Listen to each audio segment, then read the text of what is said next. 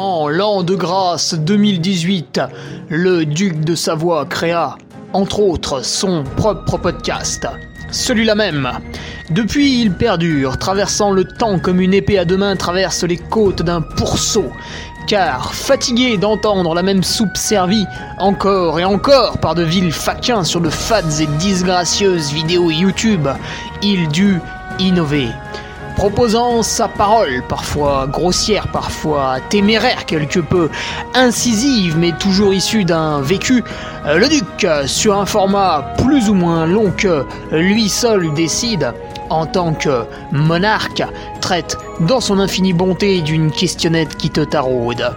Car il est comme ça, notre duc, humaniste, amoureux du vivant, la main sur le cœur, il veille sur son duché. Puisses-tu, ici, passer un bon moment assis en tailleur au coin du feu ou cavalant sur ton fidèle destrier vers de nouvelles aventures. Pose donc cette hallebarde, débarrasse-toi de ton home et nettoie les taches de sang de ce visiteur qui, troublant ta quiétude, s'est vu embrasser le mur afin de savourer pleinement la divine parole. Paix sur terre, mon ami, et allons-y!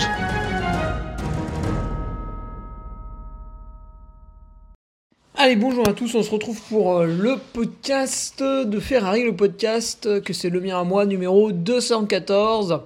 Pourquoi le trail est-il un sport de blanc? Alors profitez bien de, ce podcast, puisqu'après, bah, malheureusement, j'irai en, en, prison. Donc, c'est une question intéressante qui nous a été posée par euh, Seb, alors j'avais pas le nom. Euh, c'est dommage, il aurait pu venir en prison avec moi. Mais c'est vrai, c'est vrai, vous prenez le départ d'une course, vous regardez les gens autour de vous et euh, bah, ils sont quasiment tous blancs, de peau, euh, très très peu de, noirs, de maghrébins euh, et d'asiatiques, enfin en France parce qu'on en reparlera des asiatiques. Alors pourquoi? Pourquoi? Parce que bah, quand même, quand vous vous promenez dans la rue, voilà, au travail, etc., bah, de, de, plus en plus, enfin de moins en moins la population est elle est totalement blanche, ça se, ça se, ça se mélange, voilà, pas mal, euh, pas mal euh, d'immigration. Euh, bon, ça dépend un petit peu où vous habitez aussi, mais on voit que du coup c'est assez mal représenté dans le trail, peut-être dans d'autres sports, mais nous on va parler du trail. La mixité sociale de la France est assez mal représentée dans le trail. Alors on va voir un petit peu pourquoi, sans apporter de jugement, ce qui serait stupide. Qu'est-ce que je voulais, mes petits patriotes, les nouveaux patriotes, avec Mathias Gentil, que je remercie, Mollusque56, exceptionnel pseudo, Alexandre Penkler, Alexis Trébol, Romain Berriès, Benjamin Burle, qui revient. C'est bien, Benjamin. Benjamin s'était égaré l'espace de quelques mois, il a rejoint le troupeau. Frédéric Pau, Geoffrey Cholet et Florent Longuet. Alors, les patriotes ont accès, ont eu accès bien sûr, à la revue de presse qui paraît tous les lundis. Et euh, les articles du vendredi, alors vendredi dernier c'était mon, mon retour sur le trail du Saint-Jacques en fait, euh, avec un truc assez rigolo, un espèce de mix entre un compte rendu et euh, l'analyse que je faisais avant de pourquoi ça n'a pas marché. Donc j'ai mixé un peu de... C'était sympa, c'était pas mal. Je crois que j'ai fait quand même 8 pages sur Word.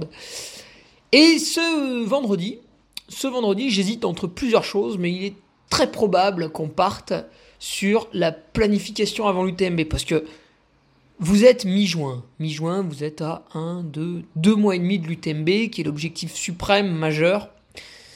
Et à 2 mois et demi de votre objectif suprême, vous prenez une grosse claque dans la gueule. du coup, qu'est-ce que vous faites? C'est quand même troublant. Euh, donc voilà, le coach a été appelé, le calendrier a été ressorti. Euh, comme pour un projet en informatique quand j'étais en, en bureau d'études, ingénieur, on a fait de magnifiques euh, deadlines avec euh, des jalons, comme on dit. Bon, on n'est pas allé jusqu'à faire un diagramme de Gantt, mais sur l'application Nolio, on n'en était pas loin. Donc voilà, ça ce sera pour ce vendredi sans doute. Et puis, et puis sinon, côté, Côté événement, au micro, eh bien, je serai sur le Grand-Duc de Chartreuse ce week-end, donc dimanche 26 juin. C'est tout de même une épreuve qui en est à sa 33e édition. 33e édition, donc on doit être avec le Covid et deux trois autres bêtises à plus de 35 ans d'existence. Euh, ça se respecte. Ça se respecte. Un format rigolo qui est toujours le même depuis de nombreuses années. C'est-à-dire que vous avez un 80 km, bon ça on connaît. Mais vous pouvez aussi faire ce 80 km en relais à 5. C'est quand même très très rare. Vous pouvez aussi le faire en relais à 2. Donc c'est vraiment. Et vous avez des relais. Il y en a un qui est quasiment euh, que du plat. Il y en a un c'est que de la montée. L'autre c'est que de la descente. Donc c'est. Voilà, on peut vraiment créer des équipes euh, très drôles. Et euh, voilà, bah, ça va être 300-400 coureurs ce week-end qui vont aller s'amuser sur les. Dans la Chartreuse, alors ce trail se délocalise un petit peu chaque année. Et cette année, il sera organisé avec un départ à Saint-Hilaire-du-Touvet un lieu euh, que j'ai pas mal parcouru en course à pied, parce que je travaille juste en dessous, mais euh, qui est aussi connu pour le, site de départ de parapente, de Saint-Pancras peut-être plutôt. Bref, la Coupe Picard. Euh, côté athlète, eh ben, ça va être la reprise, là, peut-être demain, j'irai faire un footing demain, ouais, ou vendredi, on verra. Mais ça va être l'heure de la reprise légère dans un premier temps, et à partir de mercredi prochain, j'y reviendrai en détail sur Patreon, on va démarrer quelques, quelques blocs euh, spécifiques à l'UTMB. Euh, c'est une remobilisation, tout à fait. Donc pour retrouver, euh, parce que j'ai prévu une petite course de préparation, et puis pour retrouver les animations où je suis présent, pour voilà, à Samoin, j'ai amené 6 cartons de renard à des, à, des, braves gens qui se sont donc affranchis de 20 euros de frais de port, ce qui est, c'est quand même sympathique. Pour commander des, trucs sur mon site internet et que je vous les amène pareil, j'ai Joël qui avait rechargé en chaussettes ce week-end, et ben, et ben voilà, vous, vous me contactez, vous avez mon calendrier qui est sur mon site internet, l'entreduduc.fr, rubrique les campagnes du duc. Hein, c'est quand même rigolo. Euh, parlant justement de... Tiens, c'est rigolo parce que sur mon site internet, donc je vends plusieurs choses, des, des bonnets, des chaussettes, estampillés euh, du Carmi, euh, des t-shirts. Et donc la majeure partie de ces choses, enfin tout ce qui provient de, de c'est d'une Made in Europe.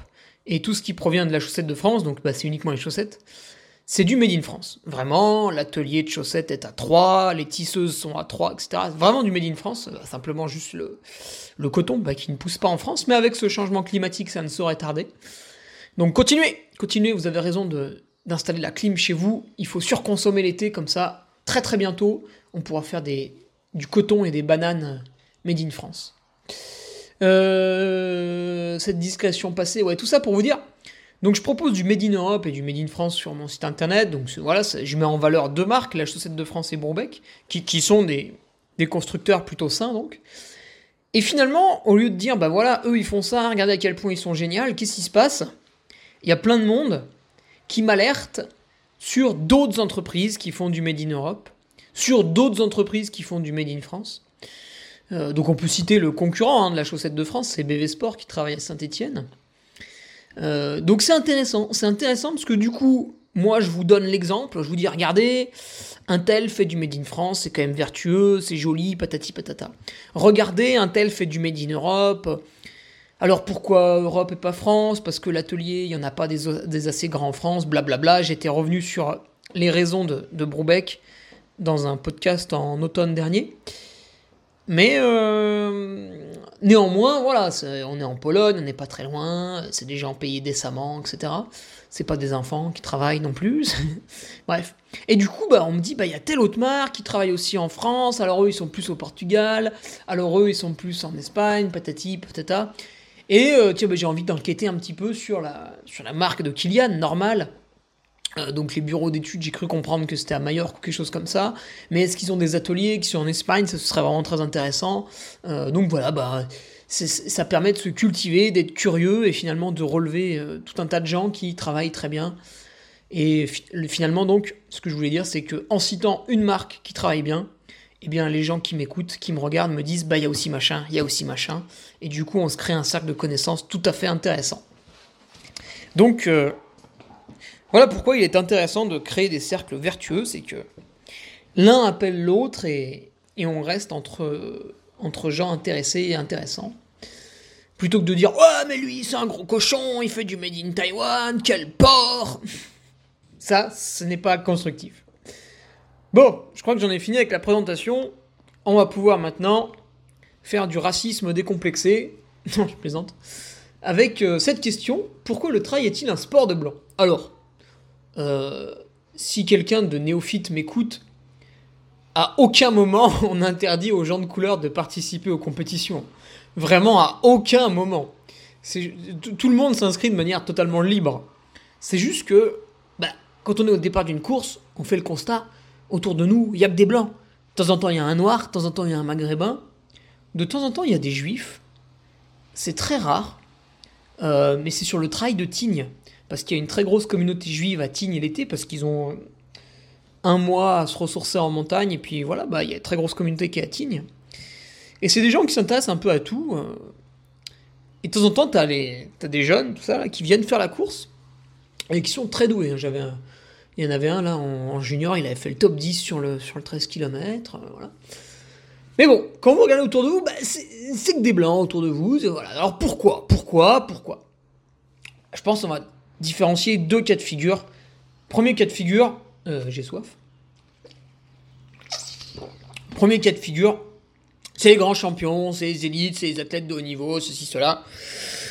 Et là, bah, c'est pareil, hein, c'est comme pour les autres, t'as que des blancs. Bon, de temps en temps, t'as euh, un Camerounais, Eric Mbacha, qui vient, mais mais c'est une goutte d'eau dans l'océan. Enfin, il n'y a que lui, quoi. Il n'y en, pas, a pas 50, à la limite.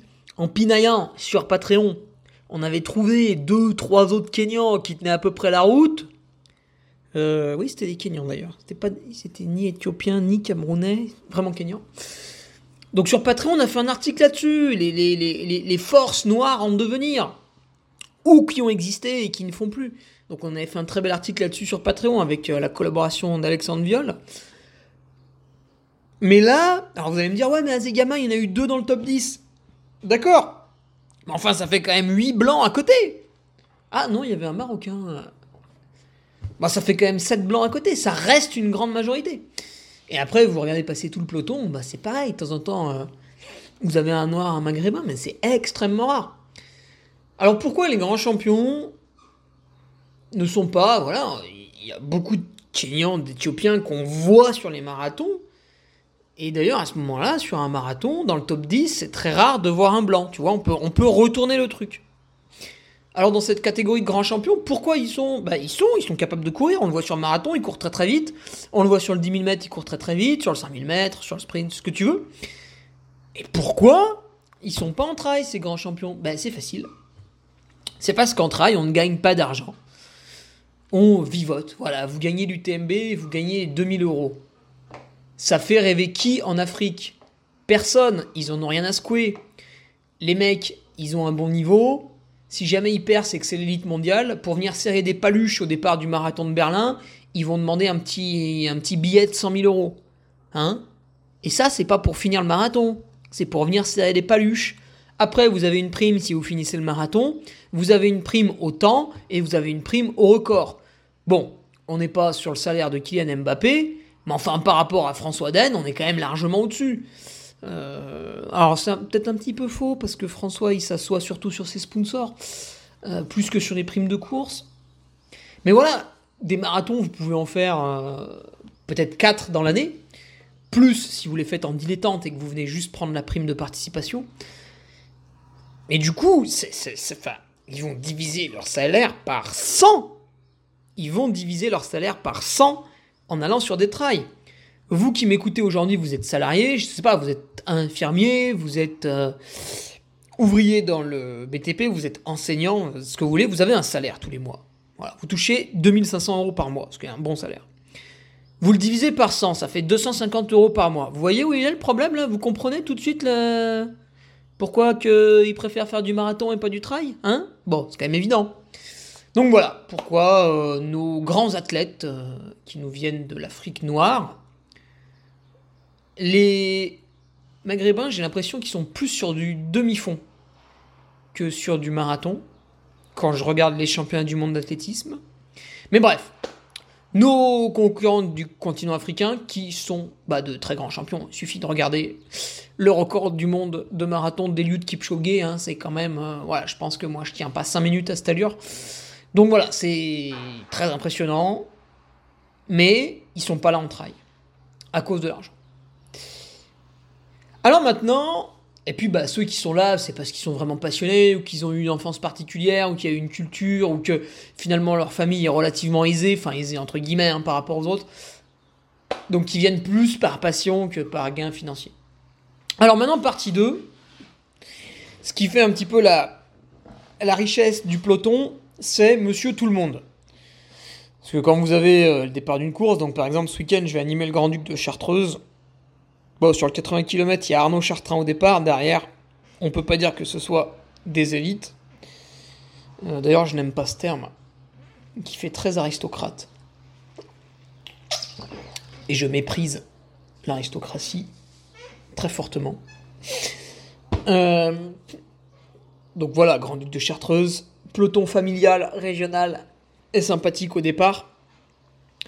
Alors, monsieur tout le monde, pourquoi il y a en France un certain nombre. Alors j'ai pas les statistiques parce que c'est interdit les statistiques ethniques. Je sais pas trop pourquoi c'est interdit. Je crois que c'est parce que vu que chaque année le nombre d'immigrés augmente, alors au bout d'un moment l'immigré devient français, hein, bien sûr.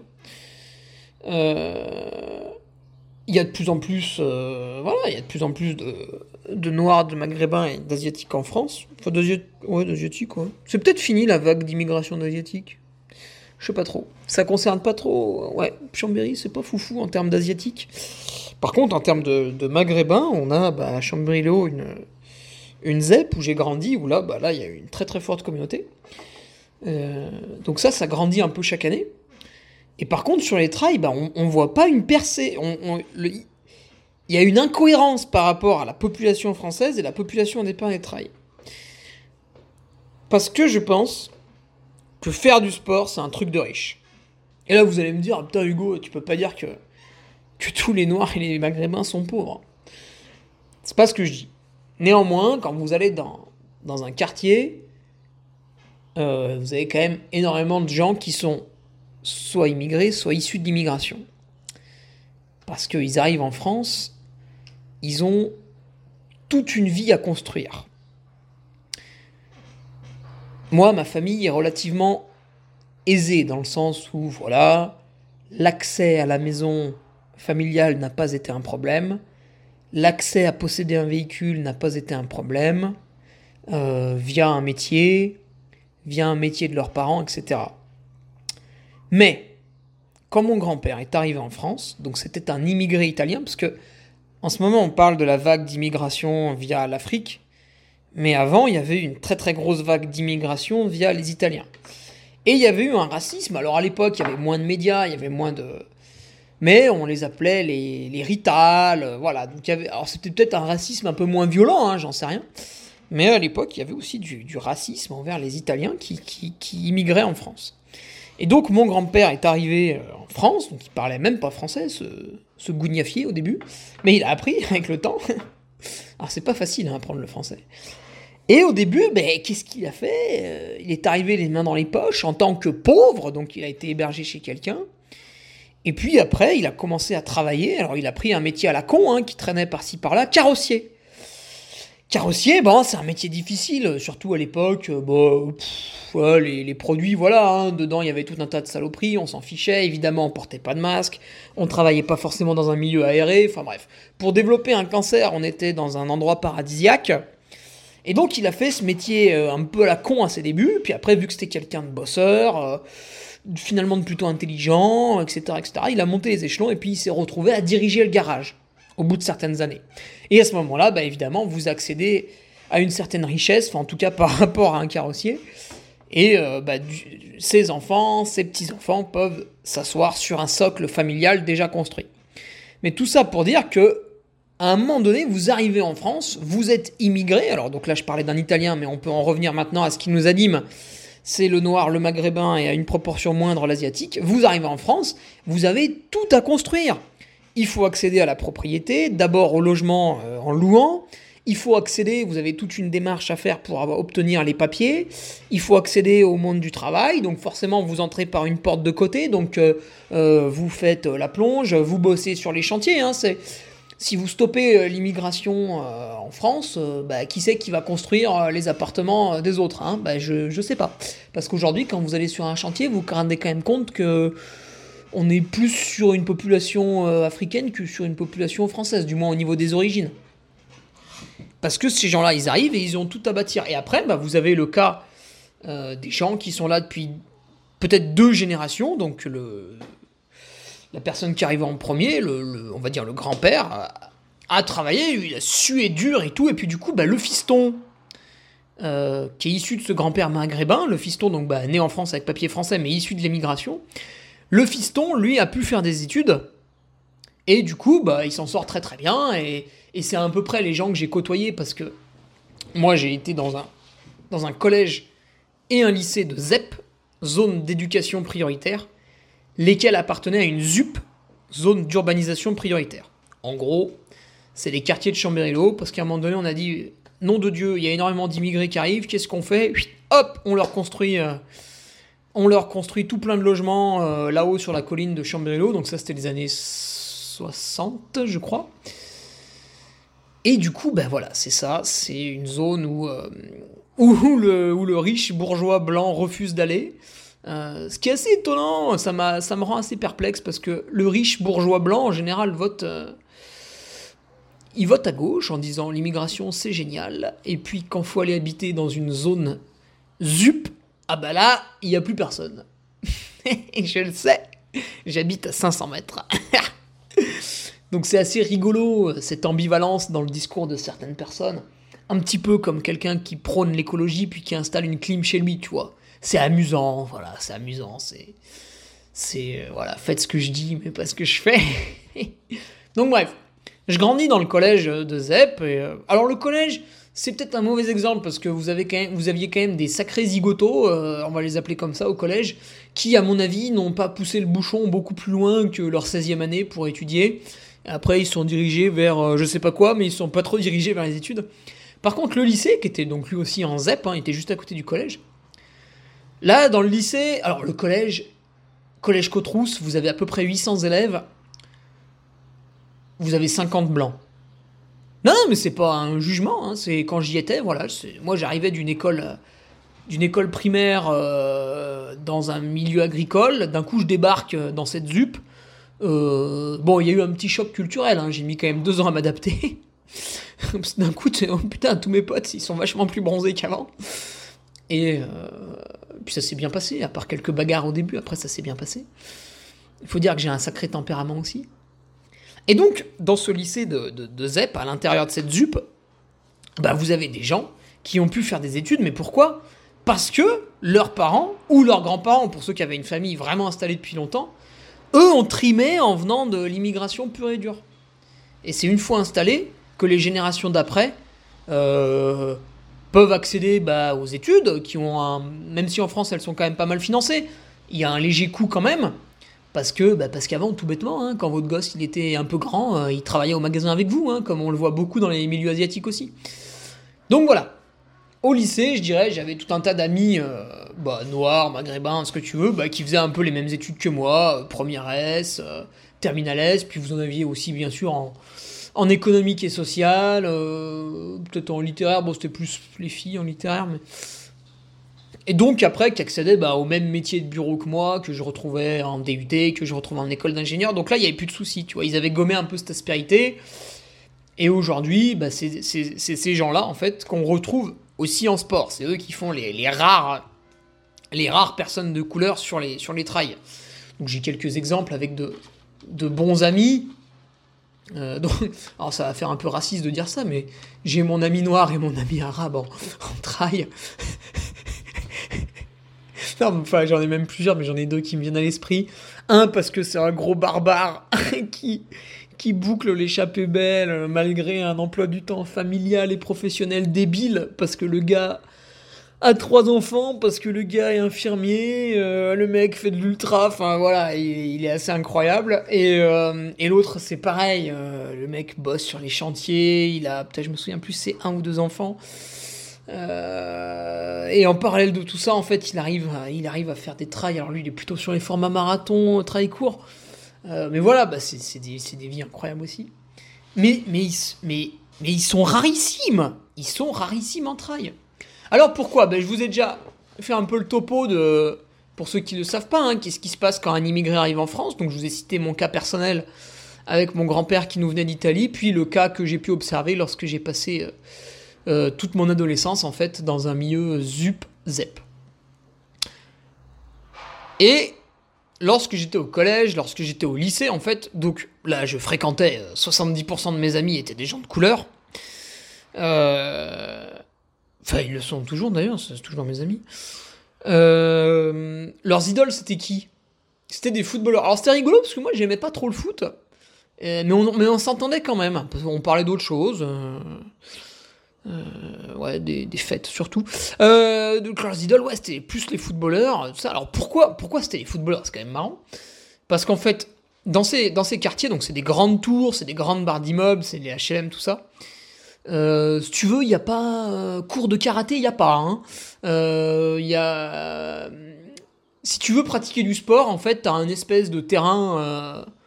Alors maintenant, là je salue la mairie de Chambéry les quartiers de Chambéry-Lo ont été refaits il y a 6-7 ans.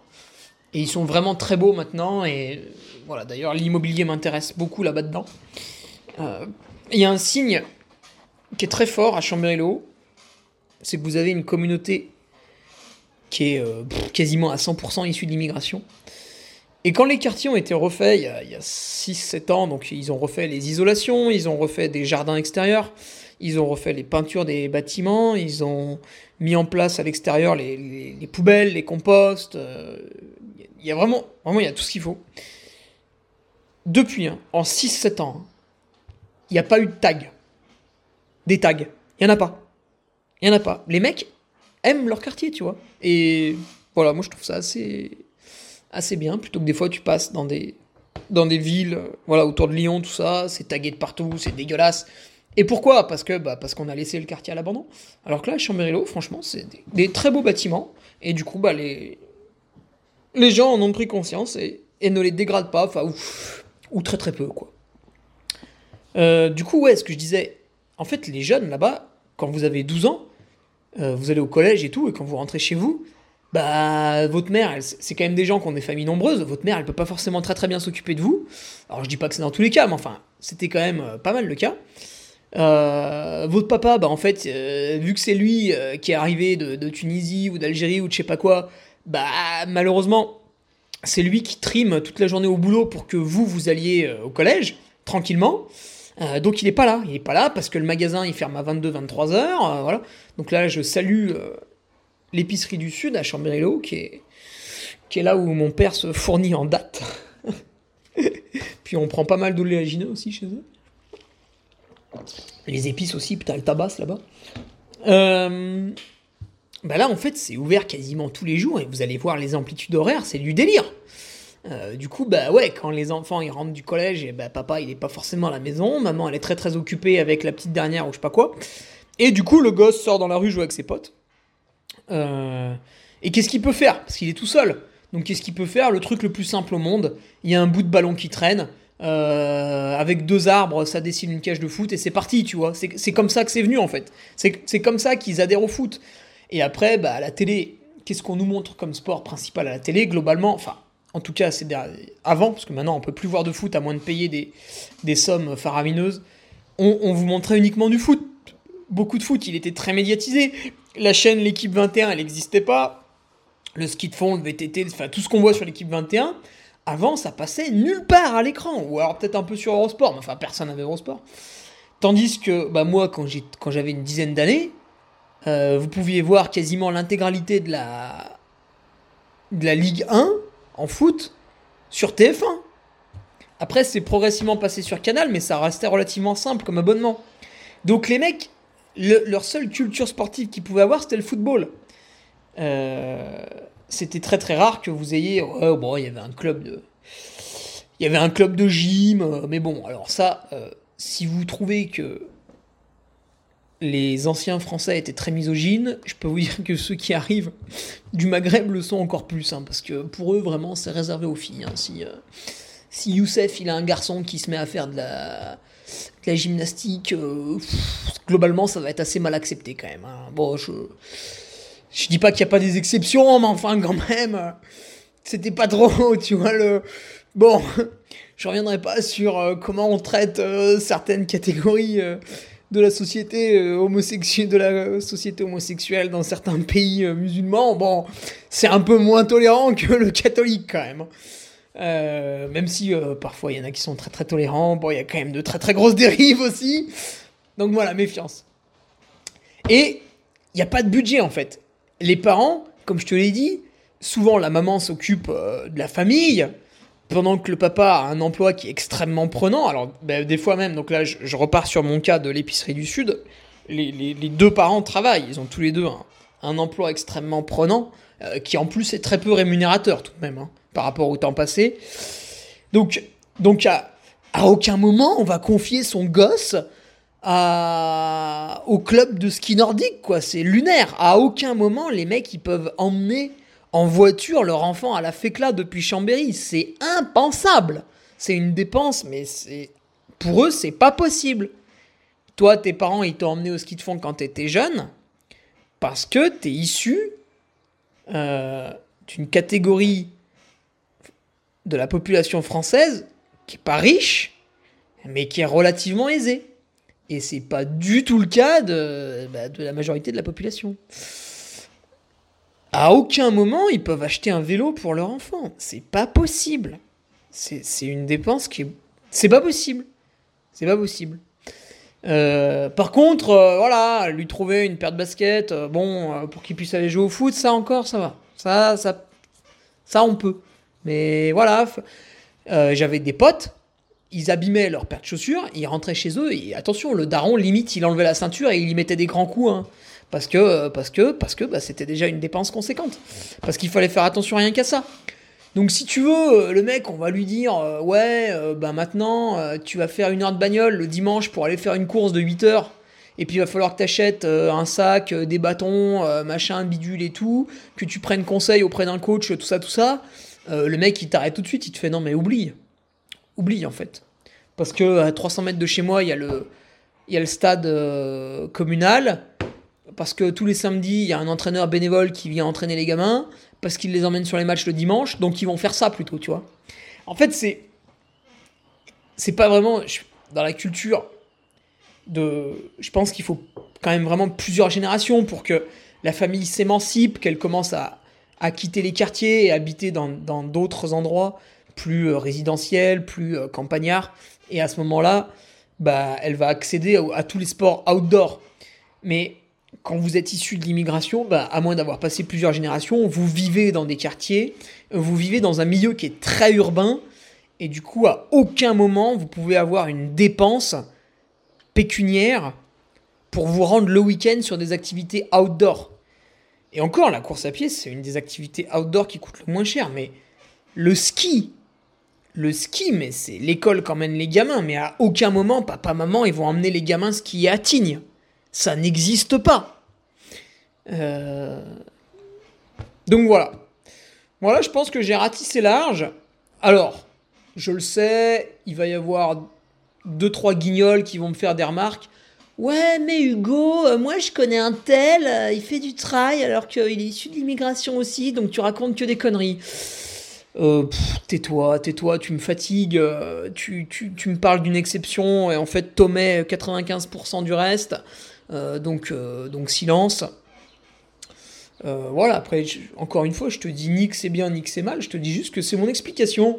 C'est mon explication, et du coup, si on fait des perspectives sur l'avenir, bah, c'est que ces gens-là, ça va être exactement comme lors de l'immigration, la vague d'immigration italienne, à ceci près que la vague d'immigration, bah, plus Maghreb hein, que, Afrique noire, encore que, est quand même beaucoup plus importante que la vague d'immigration italienne.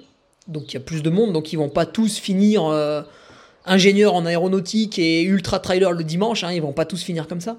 Mais néanmoins, euh, d'ici une génération ou deux, peut-être même juste une, tu vois, parce que ça fait déjà un bon moment, peut-être d'ici une génération, donc allez, on va dire 10 ans, eh ben, tu auras beaucoup plus de, personnes de couleur dans les, dans les sports outdoor, dans le trail.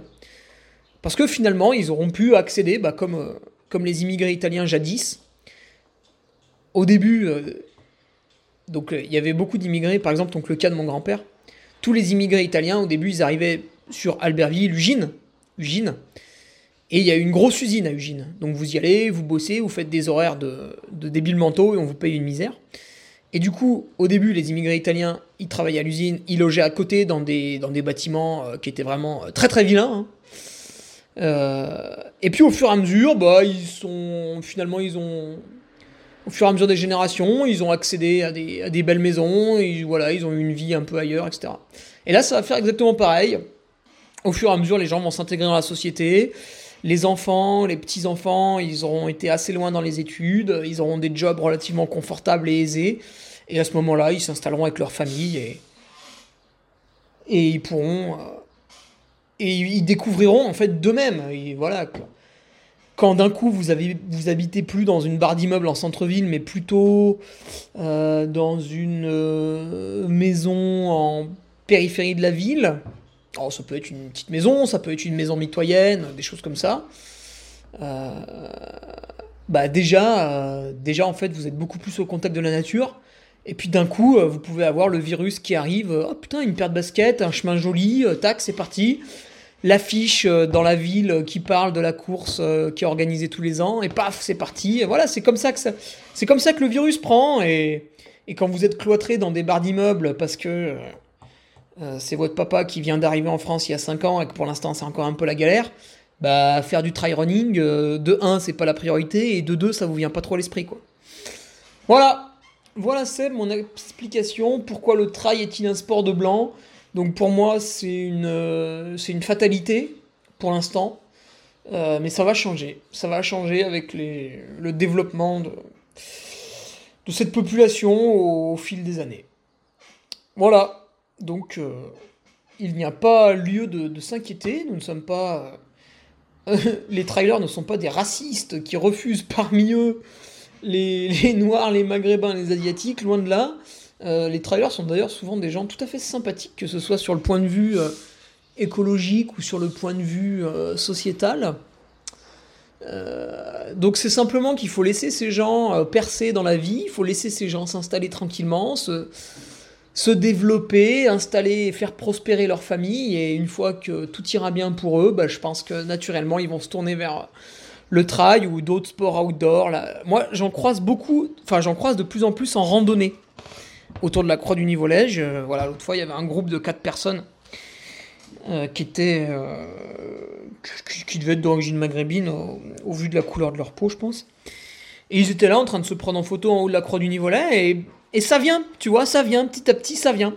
Donc pourquoi le trail est-il un sport de blanc J'ai envie de dire aujourd'hui.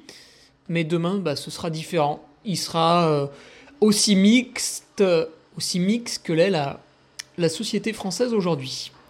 Voilà, je te laisse là-dessus Seb. Euh, les rageux, continuez à vous exciter chez vous, ça m'amuse beaucoup. Et puis sinon, euh, si certains ont des remarques pertinentes avec des, petites anecdotes de vie euh, à me raconter, si certains sont issus justement de, de l'immigration et veulent me parler un peu de, leur chemin de vie, tu vois, pourquoi, pourquoi eux sont venus au trail et pas leurs potes, ça peut être intéressant.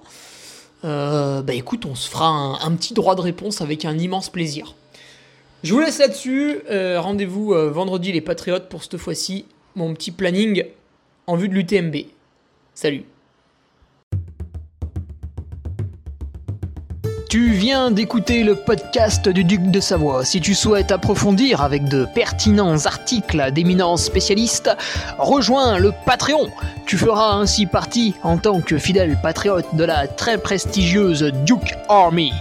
Si l'humour est ton leitmotiv et que tu n'as peur de rien, viens sur l'Instagram. Si tu veux espionner le duc, car tu es vil et sournois, son Strava est également à ta disposition. Enfin, si tu es vieux, presque sénile et ou débute dans les réseaux sociaux, contente-toi de suivre sa divine page Facebook, les liens sont dans la description, que Dieu te garde, et à la semaine prochaine